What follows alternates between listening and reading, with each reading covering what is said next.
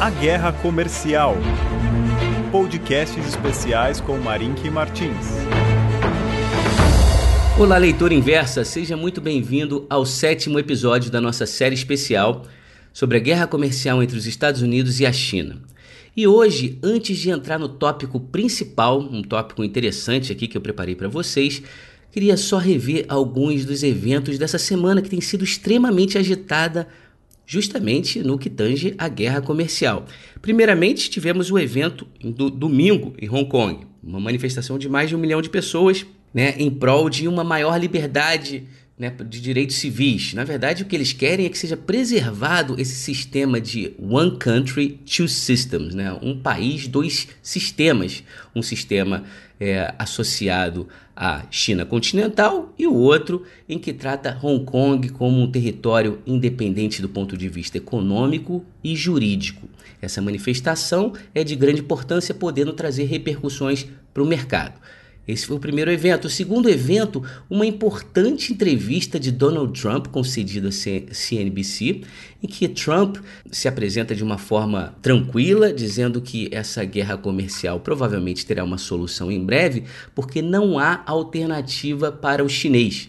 E disse mais, disse que Xi Jinping, se não comparecer à reunião do G20 em Osaka, a ser realizada no fim desse mês, Tarifas de 25% sobre 300 bilhões de dólares de produtos importados da China entrarão em vigor imediatamente. E aqui a gente está falando de tarifas sobre produtos como vestuário e uma série de produtos que tendem a impactar diretamente o consumidor americano. Então, esse evento é visto com muito ceticismo, tá? Ele é visto com uma certa preocupação por Wall Street. Né? O Morgan Stanley, mesmo um banco muito importante no mundo, vem dizendo de forma muito clara que, caso esse evento se materialize, as repercussões podem ser bem negativas. Ok, esse é o segundo ponto. E o terceiro ponto foi ontem a entrevista do Wilbur Ross, que é o secretário de Comércio dos Estados Unidos, que disse que, opa, olha só, essa reunião do G20, na verdade, nada ali vai ser assinado na reunião do G20. O que pretende-se com essa reunião é sair dali com uma diretriz. Né? Vamos trabalhar em prol de um acordo ou não. Tá? Então, quis aqui pontuar esses três eventos relevantes nessa semana e agora eu quero explorar com vocês aqui uma possibilidade que é bem interessante. Embora a própria casa de pesquisa que eu tanto falo aqui, a Gavical, atribua uma chance de, vamos dizer, por volta de 30% para esse cenário. Então eu venho falando aqui que o Arthur Kruber, que é o grande conhecedor no assunto, ele atribui uma prob probabilidade de dois terços, né? Vamos botar aqui 66% de que a guerra comercial se torne uma guerra de exaustão, que dure muitos anos, tá? E um terço para a possibilidade de que tudo caminhe para um acordo. E esse acordo provavelmente sairia no final do ano, começo do ano que vem, num ponto, vamos dizer, próximo ao ideal para que Trump se posicione muito bem do ponto de vista eleitoral. Esse acordo, ele teria aqui, essa, essa tese que eu quero explorar com você, ela se chama o seguinte, se chama o Tratado de Plaza Light. Vamos lá, o que, foi o Tratado de Plaza? Tratado de Plaza foi um acordo feito pelos Estados Unidos e mais quatro países em 1985. Esse acordo foi assinado no Hotel Plaza em Nova York e era um momento em que o dólar estava muito forte e havia ali né, uma necessidade por parte dos Estados Unidos de promover uma grande mudança cambial. E isso foi feito foi feito, foi feito através desse acordo, e através desse acordo o que aconteceu foi um em que o dólar ficou mais fraco e as outras moedas, em particular a moeda japonesa, se valorizou muito. Como a gente vai ver, eu vou explorar esse tema aqui, é, muitos historiadores e economistas apontam para esse evento como o catalisador da grande bolha no mercado acionário japonês, aquele que teve como pico em 1989, que atingiu mais de 40 mil pontos e que até hoje, bota aí muitos anos depois, ainda não se recuperou daquilo. Então, isso aí com certeza é um ponto importante e por isso que essa tese a ser explorada hoje aqui nesse podcast chama-se Tratado de Plaza Light. O adjetivo aqui light é um que vai nessa direção de fazer com que a China, na verdade, já sabendo do que aconteceu com o Japão, não siga o mesmo caminho. Mas vamos lá. O Donald Trump, né, vamos assumir aqui como algumas premissas tá? Até porque eu venho gostando muito do comentário de vocês aí, tem sido, pô, até agradeço, muitos comentários me deixaram até emocionados aqui, mas é, também tem algumas, não diria uma crítica, mas eu acho que é até bem aceitável, falando que muito desse podcast é pró-China. Eu Acho que em parte sim, e eu fui, eu tive cuidado de falar sobre isso no primeiro episódio, porque né, eu, eu apresento para vocês aqui uma narrativa de uma casa de análise que tá, que tem sede na China, tá? E, e é uma casa que eu julgo ser a melhor do mundo. Então a gente deve de fato ouvir, mas ter consciência de que não há opinião isenta. Eles de fato estão lá, tem uma narrativa que que vem se provando para mim muito interessante e, e, muito não só interessante do ponto de vista é, de análise, mas transformando essa análise em estratégias que dê dinheiro. E eu venho, de fato, obtendo resultados muito bons com isso e eu vou falar mais sobre isso amanhã. Então, seguindo adiante aqui com relação a essa, vamos estabelecer como premissa que Trump, por, por ser um político inserido num sistema democrático que precisa, ele precisa ser reeleito. Né? Ele precisa, ele tem um mandato de quatro anos, tem uma eleição no ano que vem, é algo que não ocorre na China. Tá? Então aqui não vamos fazer julgamento aqui de valor, é simplesmente uma realidade que vivemos. Então Trump quer ser reeleito e vai fazer de tudo para isso. Vamos assumir isso como premissa, embora você concorde ou não. Trump se elegeu com três objetivos. O primeiro foi a criação de um muro né, para resolver essa questão da imigração vindo do México. Isso é uma questão que ele está trabalhando. O muro não foi construído, mas você teve aí, tivemos aí essa ameaça de tarifa e alguma evolução nesse sentido. Um segundo objetivo foi redução de impostos, fazer com que a economia americana crescesse. E de fato, a redução de impostos teve um efeito pontual muito positivo. Eu, particularmente, fiz uma análise recente olhando para a variação no lucro operacional de diversas empresas americanas, comparei com o lucro líquido. Entre o lucro operacional e o lucro líquido, você tem diversos diversos lançamentos contábeis que são pontuais ali, itens extraordinários que afetam bastante o resultado e pude comprovar o efeito desse, dessa redução de impostos e também da recompra de ações. Tá? Eu tenho essa análise muito interessante e, e, poderei falar com vocês também a respeito dela em mais detalhes. E o outro objetivo do Trump, o terceiro objetivo, seria reverter essa relação comercial com a China que ele descreve, né, ou descreveu no seu processo de eleição como extremamente desfavorável ao cidadão americano. Ele disse que o, que o chinês estava roubando os Estados Unidos, esse que, né, através de um déficit comercial que supera 500 bilhões de dólares por ano. Bem, aqui né, devemos entender isso como um, um né, algo realmente né, eleitoral, até porque quando o um país rico como os Estados Unidos, é muito natural que os ricos importem mais. Então, você ter um déficit comercial, essa é a minha grande crítica ao Trump, tá? Ter um déficit comercial não é um problema para os Estados Unidos. Na verdade, é, se você é o detentor de uma moeda forte, da reserva de valor global, você necessariamente precisa incorrer num déficit comercial porque você, dessa forma, você irriga o resto do mundo com os dólares. E como eu descrevi inicialmente aqui, esses dólares eles tendem a retornar aos Estados Unidos.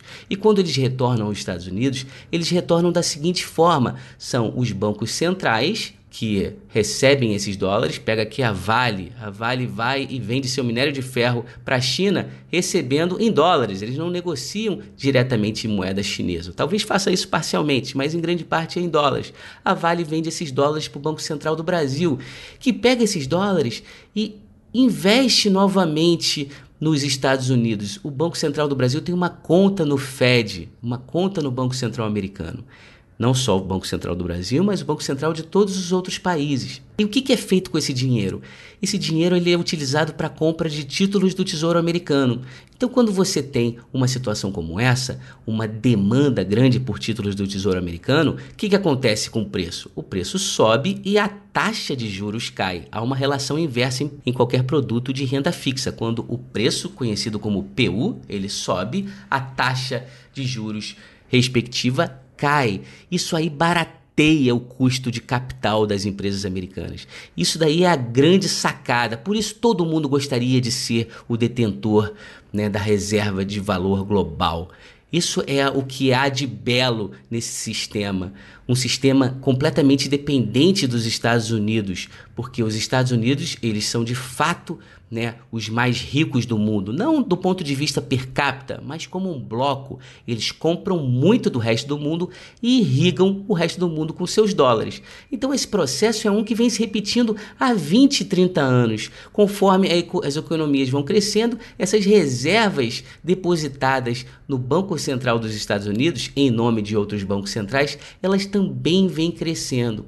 Só que nos últimos sete anos algo aconteceu que isso parou de parou, né? Essas reservas pararam de crescer. O que será que aconteceu? Né? Onde foram parar esses dólares? E aqui, ao longo desses podcasts, eu explorei algumas teses. Uma delas é a intervenção americana nas operações no SWIFT, né? Na, nas operações, qualquer operação comercial, os americanos começaram a fazer até uma intervenção maior. Citei o exemplo do caso do banco BNP Paribas o banco francês que foi multado numa operação comercial entre a França e o Sudão, porque o Sudão era um país que sofria sanções americanas. Então, é, é esse tipo de, de intervenção dos Estados Unidos é um dos fatores que contribui para o desaparecimento, né? ou não o desaparecimento, mas pelo fato de que essas reservas, em nome dos bancos centrais, estarem estagnadas nos últimos anos. Tem outros fatores aí. Mas o que eu quero, para ser um pouco mais objetivo, o que eu quero explorar aqui é que, concordando com o Trump ou não, vamos dizer, vamos explorar aqui a possibilidade, qual seria um caminho mais eficiente para o Trump resolver essa questão comercial com a China, tá? E sair muito bonito na foto, bonito o suficiente para conseguir mais quatro anos de mandato. O que, que ele pode fazer? Bem, ele pode fazer um acordo comercial com a China. Um em que, primeiro, ele já está cobrando tarifas. Essas tarifas aí coloca 25% em cima aí de algo superior a 500 bilhões, ele já consegue reduzir essa, essa, essa, o que ele chama de desvantagem em mais de 100 bilhões de dólares, mantendo tudo mais constante. Isso é um fator. Isso melhora a situação, mas não resolve. Um outro item, né, uma outra alternativa que ele pode fazer, que não é uma alternativa que exclua essa primeira das tarifas, é fazer com que o chinês compre mais produtos americanos. Tá? Então, é, ele quer beneficiar também os agricultores dos Estados Unidos, esses agricultores são, são eleitores dele, ele quer agradar esse, esse público, então isso já está praticamente como uma, um dos itens do, de um eventual acordo comercial em que o, chinês vai de fato comprar mais soja dos Estados Unidos. Isso aí pode ter um impacto no preço da soja brasileira, né? E, e não só soja, mas outros produtos também. Então, ali também é uma outra alternativa. Então, se você pegar tarifas e mais importação, né, um crescimento nas importações chinesas, isso também já contribui para reduzir bastante o déficit comercial dos Estados Unidos né, com a China, que é hoje grande, né, é, é, é grande parte do déficit americano é o déficit com a China.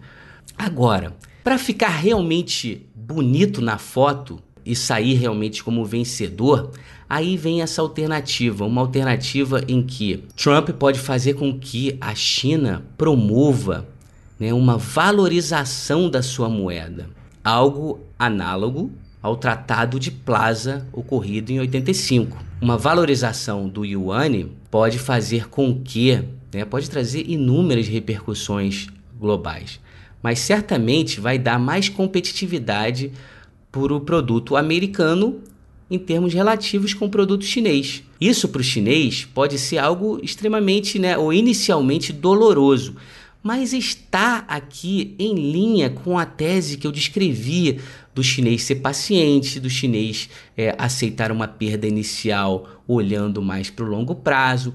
Está em linha, o mais importante aqui é destacar que está em linha com a estratégia da longa marcha, aquela iniciada pelo pai do Xi Jinping em 1934 e que o Xi Jinping trouxe novamente como parte do seu discurso. Só que o chinês, ele, ele segue aí uma, uma linha também muito conhecida como uma linha do Deng Xiaoping de ir avançando aos poucos, tá? Tipo, você cruza um rio sentindo é, é, as pedras conforme você vai caminhando. Tem uma passagem aí descrita em um dos livros que diz isso, que é muito interessante.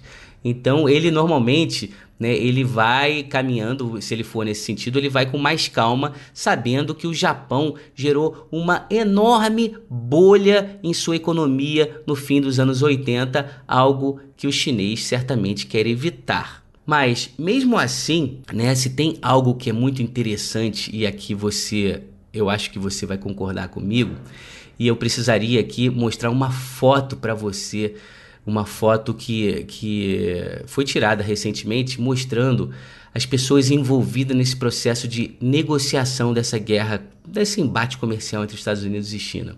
De um lado, você tinha né, você na, na, foto estavam lá representando, o, representando os Estados Unidos. Estava o Robert Lighthizer e o Steven Mnuchin. O Steven Mnuchin é o secretário é, do Tesouro Americano. O Robert Lighthizer, o secretário de Trade dos Estados Unidos, de Comércio Exterior. Tá? Do lado chinês, você tinha o Liu He, tá? O Liu He que é o responsável lá, vamos dizer, o equivalente ali ao Mnuchin para a China. Mas o outro personagem chinês era o Yi Gang. Quem é o Yi Gang? O Yi Gang é o responsável pelo PBOC, pelo Banco Central da China. Bem, o que, que o Yi Gang estava fazendo ali, hein? Pô, seria razoável se o Jeremy Powell né, estivesse do outro lado? Não. Por que, que o Jeremy Powell iria representar os Estados Unidos numa questão comercial? Ele é um cara do Banco Central. Mas no caso do chinês estava lá o Igang. Poxa, será que isso é um indício de que essa relação comercial passa por uma medida cambial? Eu acho que é uma pergunta válida e eu acho que faz todo sentido. Então, existe aí sim a possibilidade de um tratado de plaza light, tá? Um em que a moeda chinesa se valorizaria.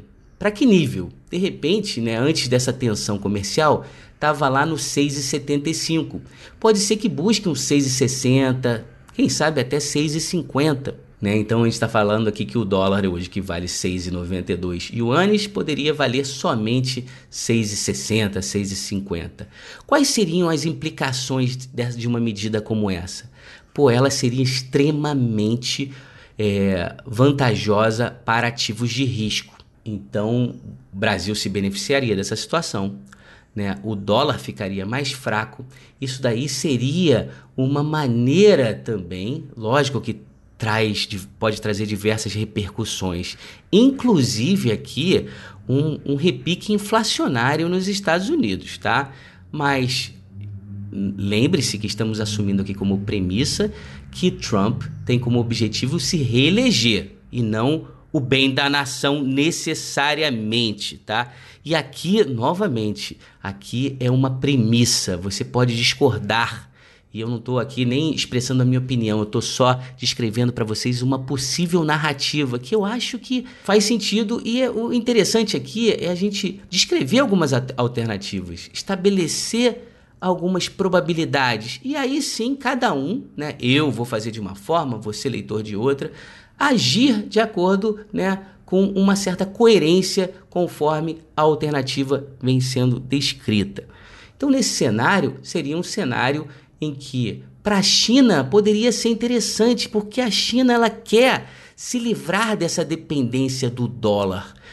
O caso contrário, aquele em que o yuan se desvaloriza, é um que pode representar de fato um alívio de curto prazo para a China, mas no longo prazo, a China vai continuar dependente do dólar e o Trump vai falar: "Viu? Eu falei para vocês, esses caras, esses chineses são os manipuladores de sua moeda. Eles realmente precisam ser, né, contidos e por aí vai." Nesse caso, você pode dar, né, é, dar um, uma, uma vitória a Trump concedendo aí uma valorização cambial e o Trump pode de fato aí ganhar muitos pontos com isso, falando, ó, viu, eu, Donald J. Trump, consertei essa situação que esse roubo que ocorreu aqui desde que a China entrou na Organização Mundial do Comércio, só um grande negociador como eu conseguiria fazer isso. Me dê mais quatro anos e ele conseguirá facilmente obter êxito nessa situação. Então, essa é uma narrativa interessante e ela está alinhada com uma, um cenário de win-win situation. Como é que é isso? Um cenário de ganha-ganha.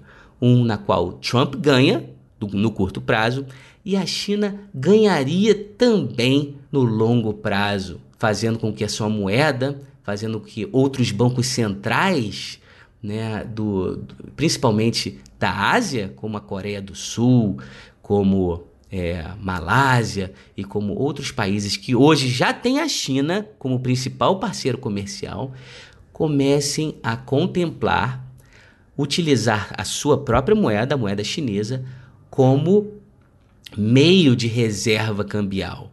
Ao invés de somente comprar títulos do Tesouro Americano, comprar também títulos do Tesouro Chinês. Então, esse é um processo, isso é uma briga de longo prazo. O objetivo de Xi Jinping é fazer com que a China retome a sua hegemonia perdida no século XIX até 2049. É, então, tem data isso daí. Então, o chinês, né?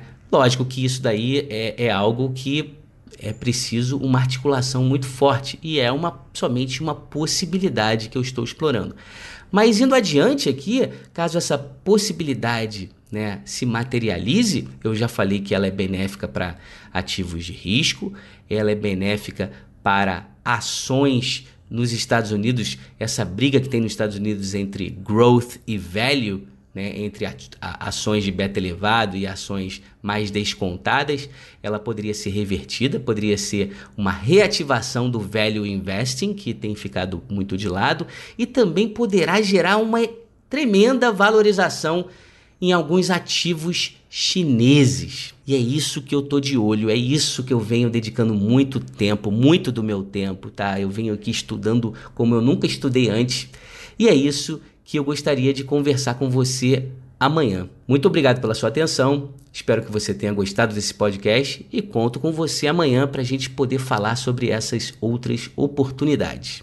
Um grande abraço.